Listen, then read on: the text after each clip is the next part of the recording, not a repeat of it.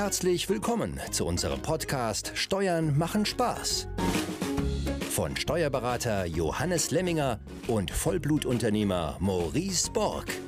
Wir zeigen dir in unserem Podcast mit Witz, Charme und Melone, wie du deinen Weg aus der Steuerhölle in den Steuerhimmel finden kannst.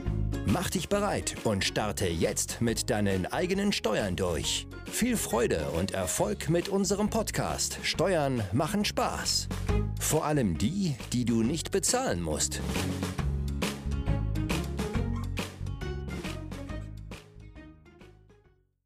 Herzlich willkommen zu einer neuen Folge des Podcasts Steuern machen Spaß. Heute mal wieder mit einem Thema, was mich interessieren könnte. Das Thema lautet nämlich Vermietung an Arbeitnehmer. Und da gibt es wohl die Möglichkeit einer steuerfreien Wohnungsüberlassung an den Arbeitnehmer. Und da bin ich sehr gespannt. Und wenn ich mir so die ersten äh, Stichpunkte hier ansehe, äh, der, der, heutigen Notes, dann stelle ich fest, Gesetzeslage vor 2020, Gesetzeslage 2021, Gesetzeslage 2022. Also offensichtlich gab es da viel Veränderung in den letzten Jahren. Und ja, jetzt erstmal herzlich willkommen, Johannes, und du kannst ja gleich mal ja auf diese Änderung eingehen und das Warum dieser Folge eingehen. Ja, herzlich willkommen. Äh, hallo, Maurice. Äh, herzlich willkommen, liebe Zuhörer. Ich freue mich, dass wir jetzt äh, nach einer etwas längeren Pause wieder unseren Podcast äh, hier produzieren. und ich glaube, wir haben auch spannende Themen im Gepäck und vor allem auch das heutige Thema hat es wirklich in sich. Jetzt nicht nur vielleicht für dich, Maurice, sondern auch wirklich für jeden Arbeitgeber und natürlich auch für Arbeitnehmer. Also bietet letztendlich für jeden etwas. und ich hole auch gleich etwas länger aus.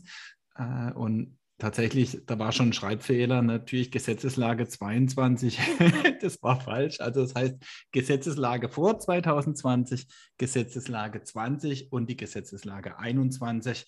Und das, was 21 gilt, gilt natürlich auch für 22. Mhm. Ähm, so, äh, nur das kurz zum Erwähnen. Aber worum geht es eigentlich? Ähm, also diese Vermietung vom Arbeitgeber an den Arbeitnehmer gibt es ja schon immer und war auch äh, vor 2020, vor Änderung der Gesetzeslage möglich. Ähm, also als Beispiel, wenn du als Arbeitgeber eine Wohnung hast und, und die normale Miete für diese Wohnung wäre 1000 Euro und du vermietest diese Wohnung jetzt an deinen Arbeitnehmer vergünstigt, dann musste der Arbeitnehmer bisher diese Vergünstigung als geldwerten Vorteil, als Sachbezug ganz normal der Steuer unterwerfen und auch der Sozialversicherung. Du als Arbeitgeber musstest also auch diesen Sozialversicherungsanteil Arbeitgeber bezahlen. Ähm, das heißt, dieses ganze Prozedere war halt nicht ganz so günstig, aber letztendlich gelohnt hat es sich trotzdem. Ne, also auch schon in der Vergangenheit. Viele große Firmen haben dieses Mittel auch immer eingesetzt, auch vor Änderung und zwar vor Verbesserung der Gesetzeslage, weil es für den Arbeitnehmer und für den Arbeitgeber sich in der Summe trotzdem gelohnt hat. Und um das zu verstehen, habe ich gleich am Anfang ein Beispiel, wie es bisher war. Mhm. Wenn du, Maurice, jetzt eine Wohnung hättest äh, und die übliche Miete wäre 1000 Euro und diese äh, vermietest du jetzt aber an deinen Arbeitnehmer, ja, wenn du einen hast, und zwar für 700 Euro.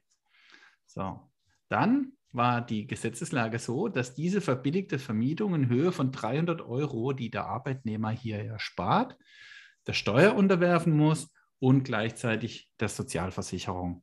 Vereinfacht rechnen wir jetzt einfach, okay, das hat ihn 50 Prozent gekostet, also 150 Euro.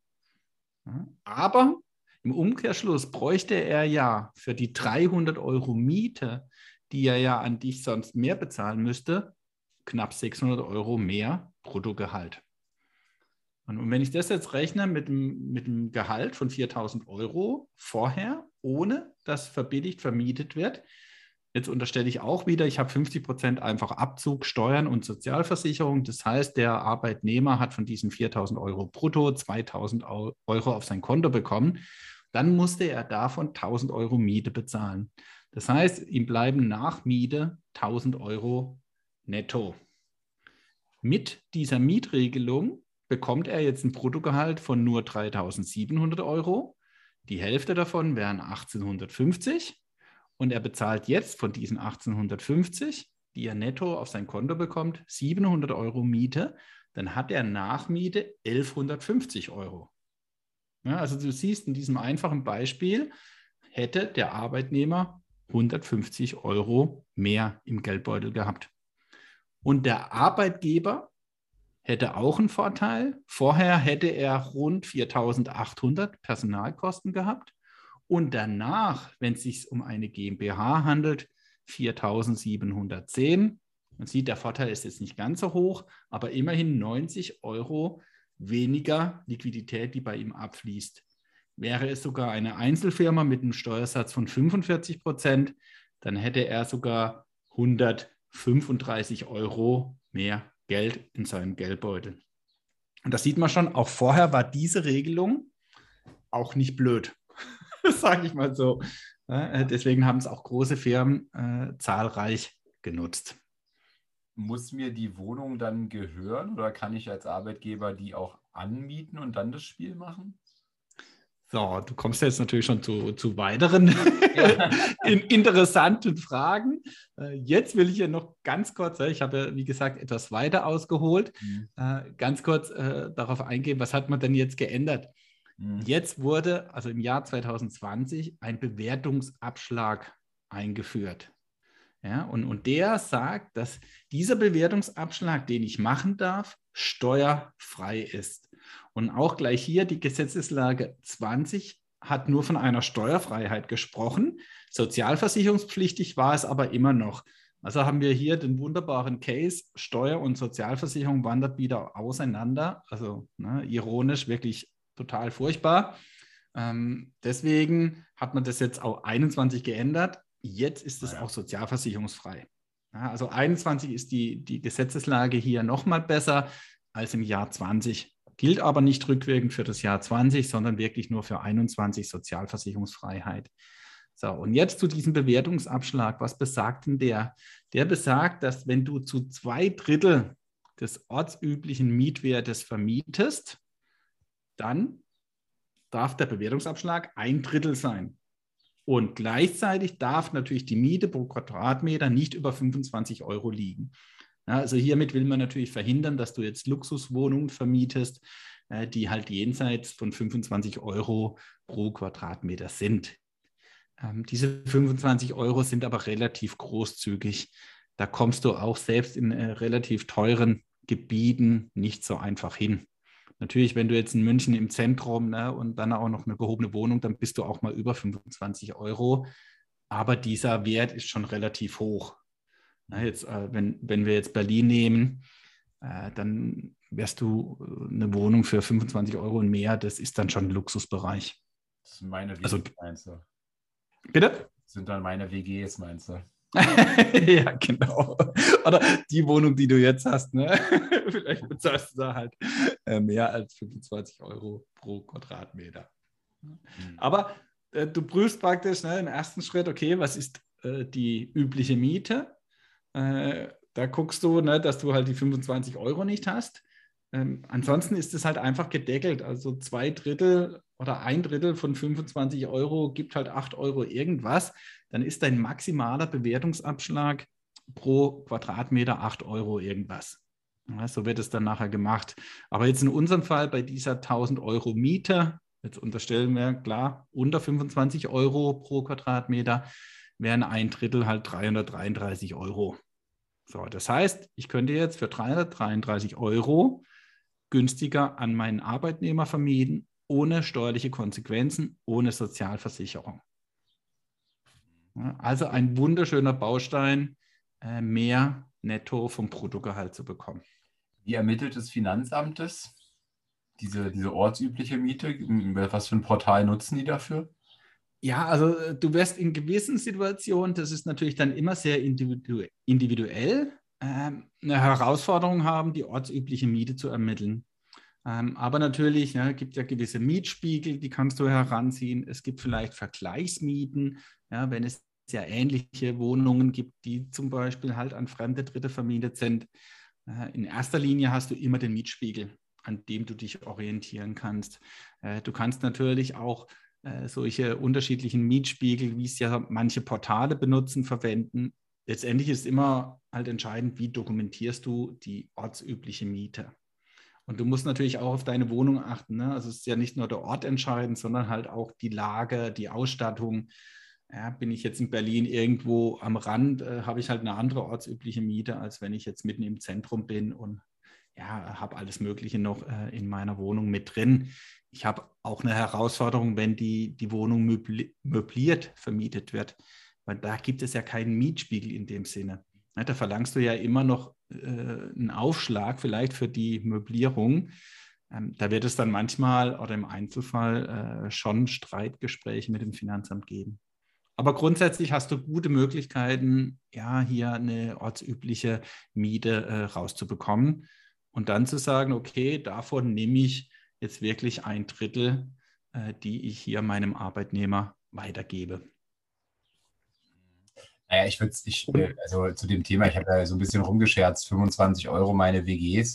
Ähm, da herrscht aber ein ganz anderer Aufwand. Also da geht es eigentlich nicht nur um die Vermietung von irgendwelchen Möbeln noch zusätzlich, sondern der Durchlauf ist viel, viel, viel also der Miet, Mietdurchlauf ist, ist ja, alle halbe Jahre habe ich da einen neuen Mieter, muss jemand Neues suchen und so weiter. Also da ähm, gibt es schon auch noch ein paar andere Kosten im Vergleich zur Normalvermietung. Ja, und du musst natürlich aufpassen. Ne? Eine Voraussetzung ist natürlich, ja, ähm, dass du hier eine Wohnung vermietest. Mhm. Ja, also äh, davon zu unterscheiden ist ja wirklich so die, die reine Unterkunft. Ja, zum Beispiel, wenn du halt ein Beten einer Sammelunterkunft mit Gemeinschaftsküche ne, und, und, in der WG kommst du ja schon in die Richtung, also bist du ja in der Regel bei der Gemeinschaftsküche, ne, dann ist diese Wohnung nicht begünstigt als Überlassung für deinen Arbeitnehmer. Eine Wohnung muss immer eine selbstständige Haushaltsführung ermöglichen. ermöglichen. Also in der Regel einen geschlossenen Raum, mehrere geschlossene Räume, Wasserversorgung, Entsorgung, eine Küche oder entsprechende Kochgelegenheiten. Und, natürlich muss auch eine Toilette vorhanden sein. Ne? Also du kriegst dann schon eine Herausforderung, wenn die Toilette sich halt irgendwo im Flur befindet. Ähm, das wird nicht als Wohnung in diesem Sinne nachher angesehen. Da kannst du auch im Einzelfall ja mal dann eine Herausforderung haben. Aber das sind, glaube ich, äh, wirkliche Ausnahmen. Und was ist tatsächlich mit dem Case, wenn ich jetzt zwei Mitarbeiter in eine WG einquartiere? Äh, ja, da kommt es wahrscheinlich auch auf den Einzelfall drauf an. Ja. Also du wirst da äh, dann schon dokumentieren müssen, okay, das gilt jetzt für beide als eine vollwertige Wohnung. Ähm, aber ganz so einfach, dass du einfach das tust und, und dann mal gucken, was das Finanzamt draus macht. Ne? Also das ist schon so ein Fall, wo ich sage, okay, so eine Zweier-WG kann schon auch äh, darunter fallen, dass es als Wohnung gilt für jeden Einzelnen. Ähm, aber das wäre dann so ein Fall, wo du wirklich abgrenzen musst. Und am besten Fall dann mit dem Finanzamt vorab abstimmen.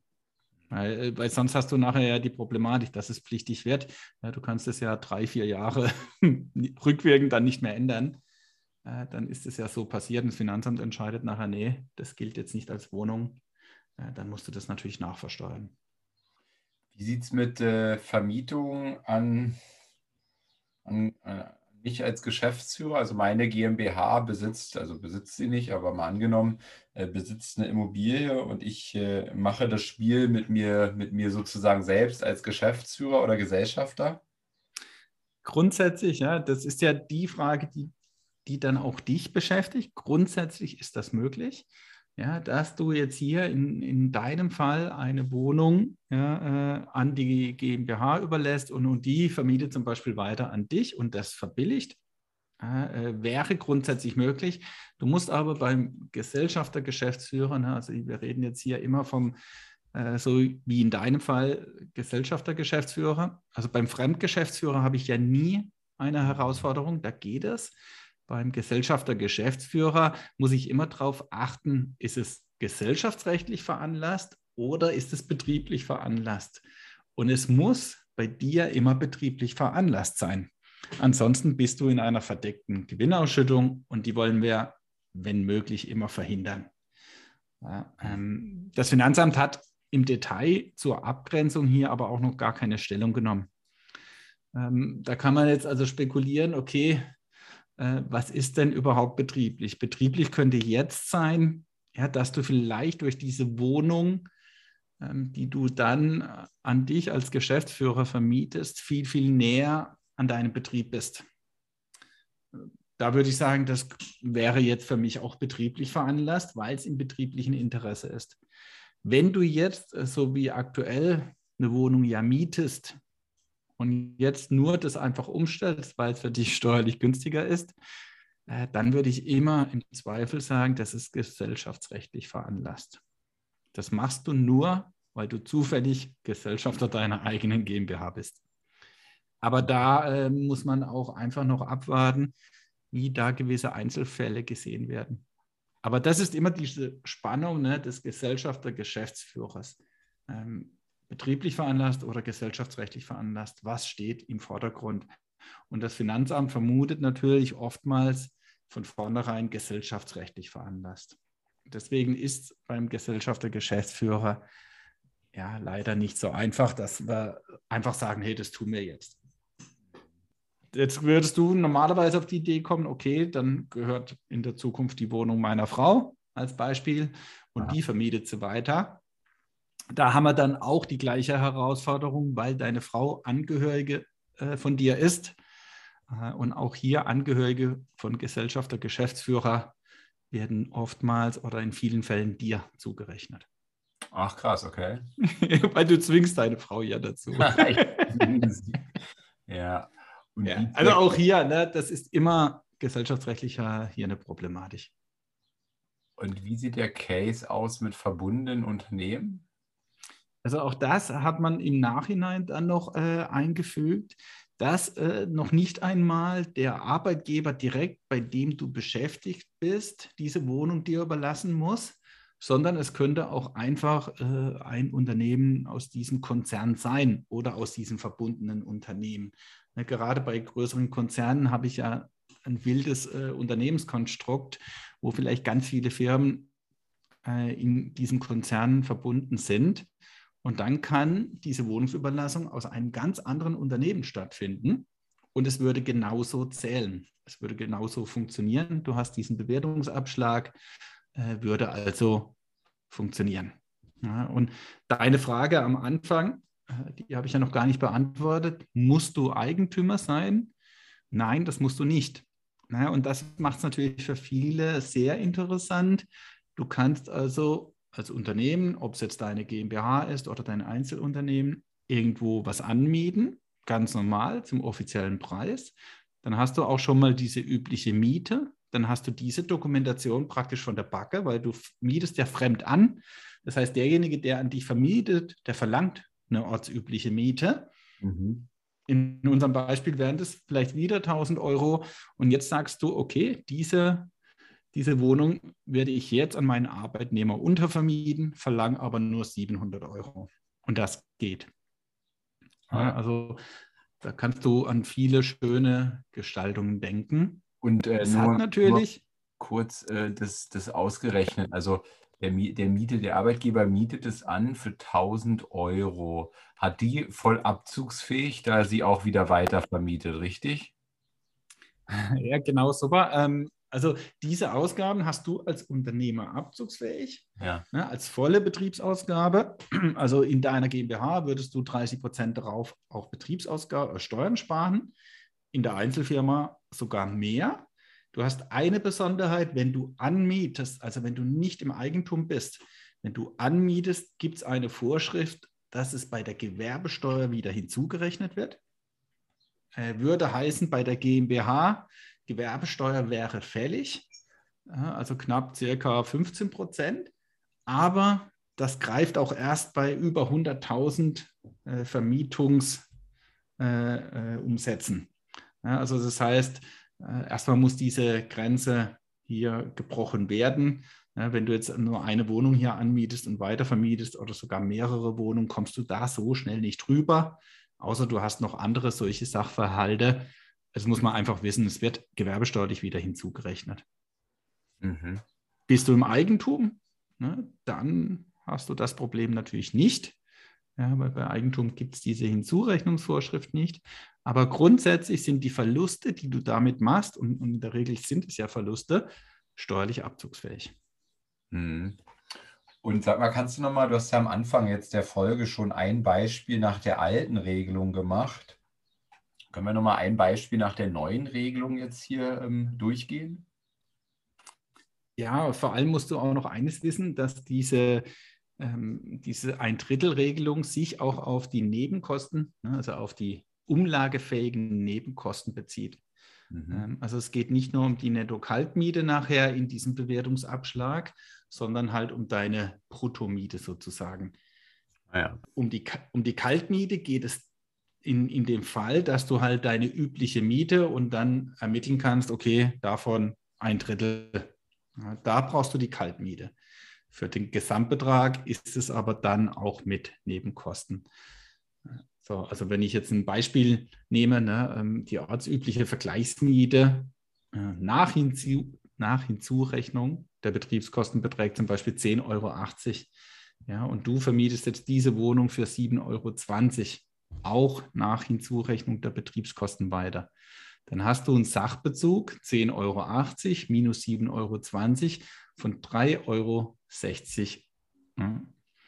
Und hiervon ja, ist doch ein Bewertungsabschlag von ein Drittel, ja, von 10,80 Euro darfst du Bewertungsabschlag 3,60 Euro vornehmen. Das sind die ein Drittel. So, und wenn du genau diese 3,60 Euro halt jetzt nachlässt, dann ist kein Sachbezug zu versteuern, weil du zwei Drittel weiter vermietest. Mhm. Würdest du die Wohnung lediglich für 7 Euro vermieten, also nochmal 20 Cent günstiger, dann sind halt Sachbezug 20 Cent pro Quadratmeter zu versteuern. Mhm. Und, und hier siehst du auch gleich das Schöne, es ist keine Freigrenze. Das heißt, wenn du hier äh, noch mehr Nachlass gibst als diese ein Drittel, ähm, sondern ein Freibetrag und nur das, was darüber geht, was du eigentlich über diesen Bewertungsabschlag abziehst, ist dann zu versteuern und der Sozialversicherung zu unterwerfen. Du könntest also theoretisch auch 50 Prozent Nachlass geben. Dann musst du halt diese Differenz ne, als Sachbezug versteuern. Mhm. Also das ist das Beispiel, äh, ja, wirklich einfach. Du prüfst dann immer, okay, ein Drittel von 25 Euro. Ne, das war das, was ich vorhin schon gesagt habe. Äh, das sind 8,33 Euro, genau, da steht es. Äh, und 8,33 Euro Nachlass, da ist es halt gedeckelt. Mhm. Und äh, sind weitere Vergünstigungen möglich? Also weitere Vergünstigung bezieht sich äh, dann darauf, verliere ich durch, diese, durch diesen Bewertungsabschlag andere Vorteile, die ich vielleicht nutze. Da ist immer an, in erster Linie der 50 Euro Sachbezug, den ich ja monatlich meinem Arbeitnehmer gewähren kann.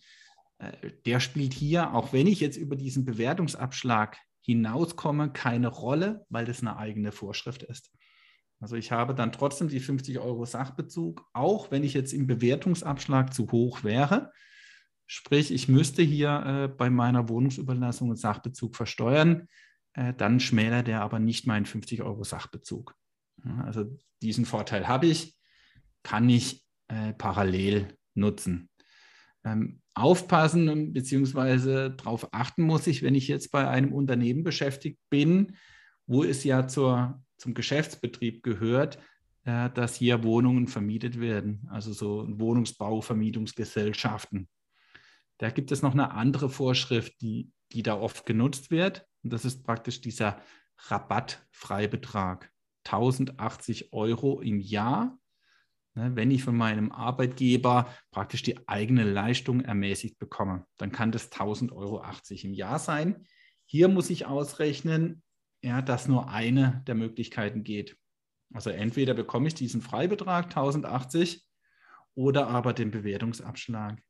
In der Regel, wenn ich den Nachlass voll ausnutze, ist der Bewertungsabschlag immer günstiger, weil die 1080 Euro letztendlich ja nur eine monatliche Verbilligung von knapp 90 oder genau 90 Euro sind. 1080 ne, durch 12 würde ja einen Nachlass von 90 Euro ergeben.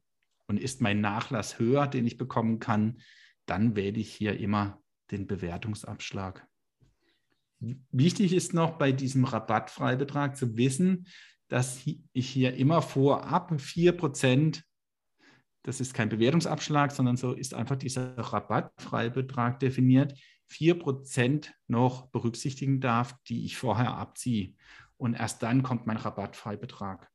Also zum Beispiel, wenn ich für 800 Euro normalerweise vermieten würde, ja, dann darf ich hier von 4%, wären dann 32 Euro abziehen.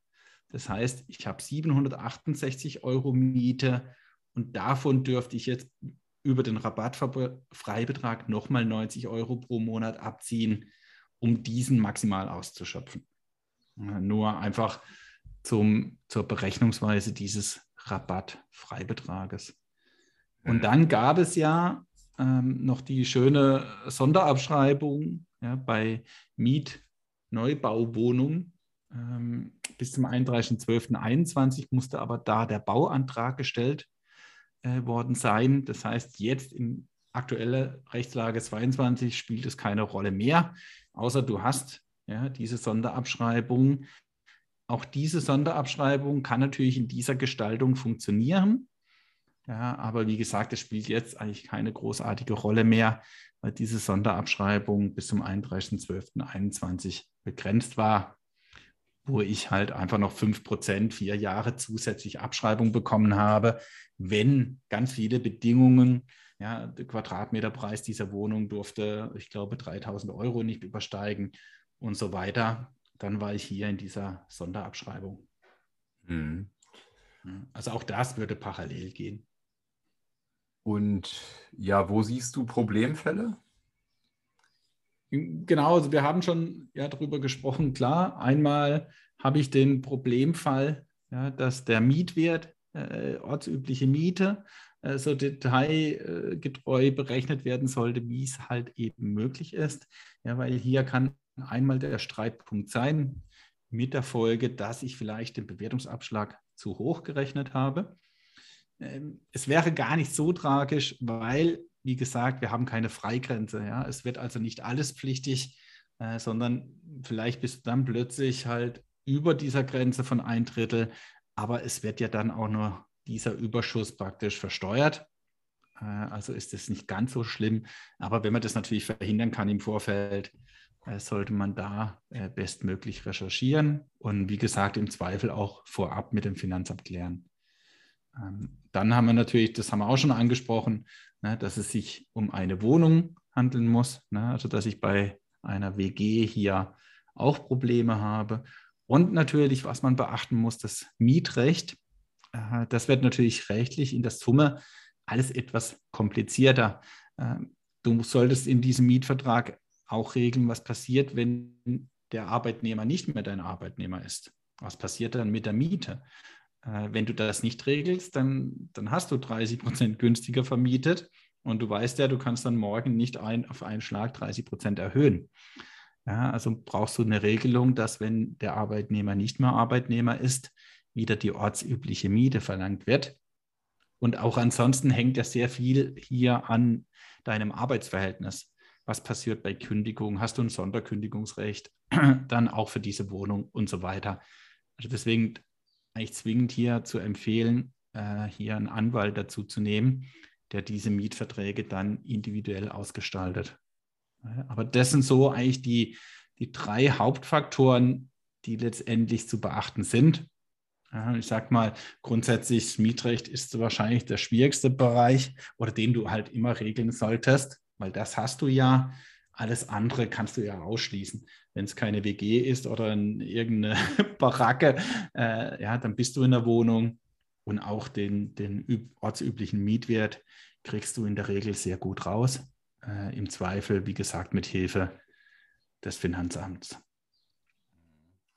Und na, du musst dir das immer vorstellen, es ist schon eine interessante Gestaltung, weil du durch das Anmieten, ja, äh, wenn du hier Wohnungen anmietest, voll in der Abzugsfähigkeit äh, bist. Ähm, jetzt nehme ich mal die GmbH, du mietest für 10.000 oder für 5.000 Euro Wohnungen an im Monat. Dann hast du darauf ja, 30 Prozent Steuererstattung und gleichzeitig vermietest du es weiter ja, äh, und, und sparst dir dadurch auch ne, so wie am Anfang des Beispiels Sozialabgaben auf den Arbeitgeberanteil. Ähm, da kannst du schon gewisse Dinge tun ne, für deine Arbeitnehmer. Und immer der schönste Fall, ne, wir reden ja bei ne, mehr Netto vom Brutto immer, es sollte zusätzlich gewährt werden. Äh, dieser Baustein geht auch als Entgeltumwandlung. Äh, das heißt, ich kann auch im Nachhinein bei einem jetzigen Arbeitnehmer äh, es vereinbaren, dass Entgelt umgewandelt wird, also Bruttolohnverzicht äh, zugunsten hier äh, einer Arbeitnehmerwohnung, die günstiger vermietet wird. Ähm, also insgesamt ja, bin ich da natürlich auch in meinem Lieblingsthema, ja, dass ich hier Zahlungen an mich selbst äh, wieder in irgendeiner Form optimieren kann, indem ich halt plötzlich in Anführungszeichen an mich selbst vermiete. Ja, also jeder Einzelunternehmer könnte das nehmen, indem zum Beispiel die Ehefrau Wohnungen kauft und an den Ehemann, der das Unternehmen hat, Einzelunternehmen vermietet mhm. und er vermietet diese Wohnungen an Arbeitnehmer weiter. Ja, und da kriegst du eine Spirale hin, weil die Ehefrau hat diese Wohnung ja trotzdem voll steuerlich abzugsfähig im Einkommensteuerbereich. Ja, und er äh, ja genauso, ne, die Mieteinnahme vollsteuer, äh, die Mietausgabe vollsteuerlich abzugsfähig äh, jeweils äh, mit 45 Prozent, sage ich jetzt einfach mal. Und in der Weitervermietung den Vorteil, dass seine Sozialabgaben, seine Personalkosten gemindert werden und der Arbeitnehmer trotzdem ein höheres Nettogehalt hat. Also da kommen ganz viele Bausteine, die alle halt Vorteile bringen. Ja, schon, schon spannend. Dein Fazit kann ich mir schon fast vorstellen, Johannes. ja, also insgesamt äh, ein toller, auch relativ einfacher Baustein. Wie gesagt, äh, äh die größte Herausforderung ist der Mietvertrag, dass du da äh, auch mit deinem Mieter und oder später dann mit deinem oder mit deinem Arbeitnehmer äh, da keine äh, Probleme bekommst und halt auch immer sauber wieder aus die, dieser Lösung herauskommst, weil es hilft dir alles nachher nichts, ne? wenn du dann den Mieter drin hast und der zahlt dann noch verbilligte Miete, obwohl er nicht mehr dein Arbeitnehmer ist. Also in der Summe wirklich ein, ein toller, interessanter Baustein, der natürlich seine ja, Ursache äh, darin hat, äh, dass im Moment, ich sag mal, Wohnraum erstens knapp ist äh, und zweitens natürlich sehr teuer. Ne? Also das ist ja auch der Hintergrund dieser Gesetzesänderung, dass man es für viele kleine Unternehmen attraktiver machen will, äh, Wohnungen an die Arbeitnehmer zu überlassen. Wie gesagt, die Großen haben das vorher schon gemacht, aber auch die haben jetzt natürlich nochmal einen wesentlich größeren Anreiz. Du könntest dir ja auch vorstellen, und das machen die großen Firmen, die bauen in einer eigenen Immobilien GmbH solche Wohnungen ja, und haben dann äh, in, in einem Block, äh, keine Ahnung, ja, 50, 100 Arbeitnehmerwohnungen, diese dann so an ihre Angestellte vermieten. Also auch hier hast du wieder diesen Prozess, ja, dass du hier alles an dich selber machst. Ja, also du baust hier eine eigene Immobilie, die hast du in deiner Immobilien GmbH ja, und, und kannst diese aber trotzdem, und das ist wieder der Vorteil des verbundenen Unternehmens, was wir ja gesagt haben, im Konzernverbund, ganz egal, welche Firma verbilligt über, überlässt bzw. vermietet, das muss nicht die Firma sein, bei der du als Arbeitnehmer angestellt bist, sondern es ist halt die Immobilien GmbH irgendwo im Unternehmerverbund. Und, und deswegen ist diese Regelung natürlich auch super spannend. Äh, und, und die hat man auch noch im Nachhinein hinzugefügt, weil man das halt auch gleichzeitig fördern wollte, weil viele Firmen so strukturiert sind.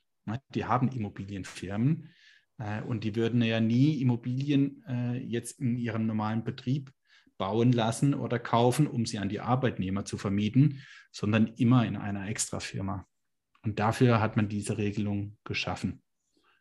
Also rundum äh, wirklich eine tolle steuerliche Möglichkeit für die Zukunft. Sehr cool. Johannes, dann besten Dank für die, für die Folge. Und äh, weißt du schon, was kommende Woche für ein Thema kommt? Äh, kommende Woche? Nein, das verrate ich doch nicht. auch, auch, wenn wir es schon vorbereitet haben. Nein, äh, äh, in der kommenden Woche, dann verraten wir es mal. Wir können ja auch mal eine Ausnahme von der Regel machen. äh, Geht es ums Geschäftsführergehalt. Ja, äh, und zwar, wo beziehe ich mein Geschäftsführergehalt? Wenn ich im Unternehmenskonstrukt der, der Holding bin, also Mutter- und Tochterverhältnis habe, ist es dann sinnvoll, mein Geschäftsführergehalt in der Tochter oder in der Mutter zu beziehen? Das wird das Thema sein. Hast du das jetzt als Thema ähm, dir, dir vorgenommen, weil du es in meinem Case jetzt tatsächlich mal bestimmen musstest? das, das wollen wir natürlich noch nicht verraten. Äh, das können die Zuhörer dann in der Folge hören. Alles klar. Wir müssen dann, ja die Spannung aufrechterhalten. Alles klar, dann ja. Vielen Dank, äh, äh, Johannes, an dich für die Vorbereitung. Danke, dass ihr zugehört habt. Äh, Bewertung, mal wieder der Hinweis, nicht vergessen, irgendwie bei Spotify ein Häkchen setzen ähm, dass ihr den Podcast cool findet, ähm, bei Apple eine Bewertung schreiben, all das hilft uns weiter, ähm, da auch besser zu ranken im, im, im steuerlichen Themen. Und ansonsten bis kommende Woche. Ja, bis kommende Woche. Ciao. Ciao. Hat hier jemand an der Uhr gedreht? Ist es wirklich schon so spät? Ja, ihr Leute, wir machen Schluss für heute. Aber keine Sorge, wir kommen wieder und dann schalte ein, wenn es wieder heißt, Steuern machen Spaß. Und vor allem die, die du nicht bezahlen musst. Es hat dir gefallen? Dann nimm dir eine Minute Zeit und unterstütze uns mit einer Bewertung.